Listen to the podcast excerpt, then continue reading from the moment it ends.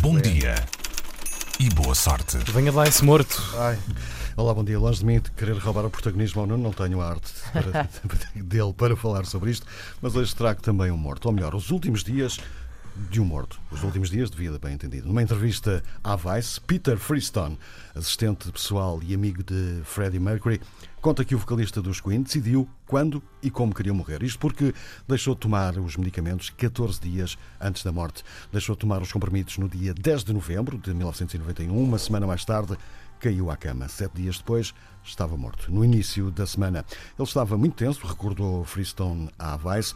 Tudo passou quando, às 8 da noite do dia 22 de novembro, foi enviada por sua ordem para os meios de comunicação um comunicado a confirmar a sua doença.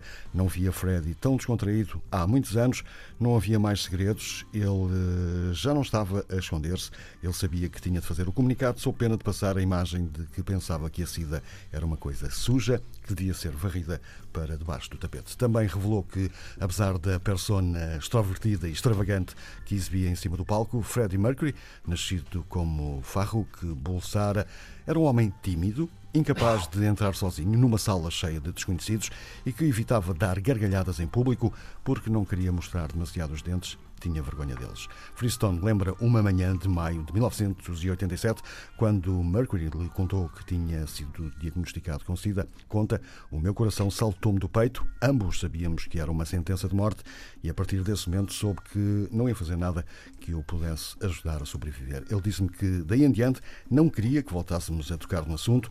Na visão de Freddy, ele tinha o resto da vida para viver. Apesar de tudo isto, ainda há espaço para uma pequena nota de humor. A Vice Peter Freestone recordou também a noite em que esteve no rancho Neverland com Freddie Mercury e Michael Jackson e a resposta que o cantor dos Queen deu quando o amigo lhe contou que gostava de dormir no chão para estar mais perto da terra. E o Freddie disse: Se é assim, por que é que não passas a dormir no resto do chão? É, Ah, Tá faz bem, algum tá sentido boa. também. Obrigado, Está Alexandre boa, David. senhor. Bom dia Já lá e estão. boa sorte.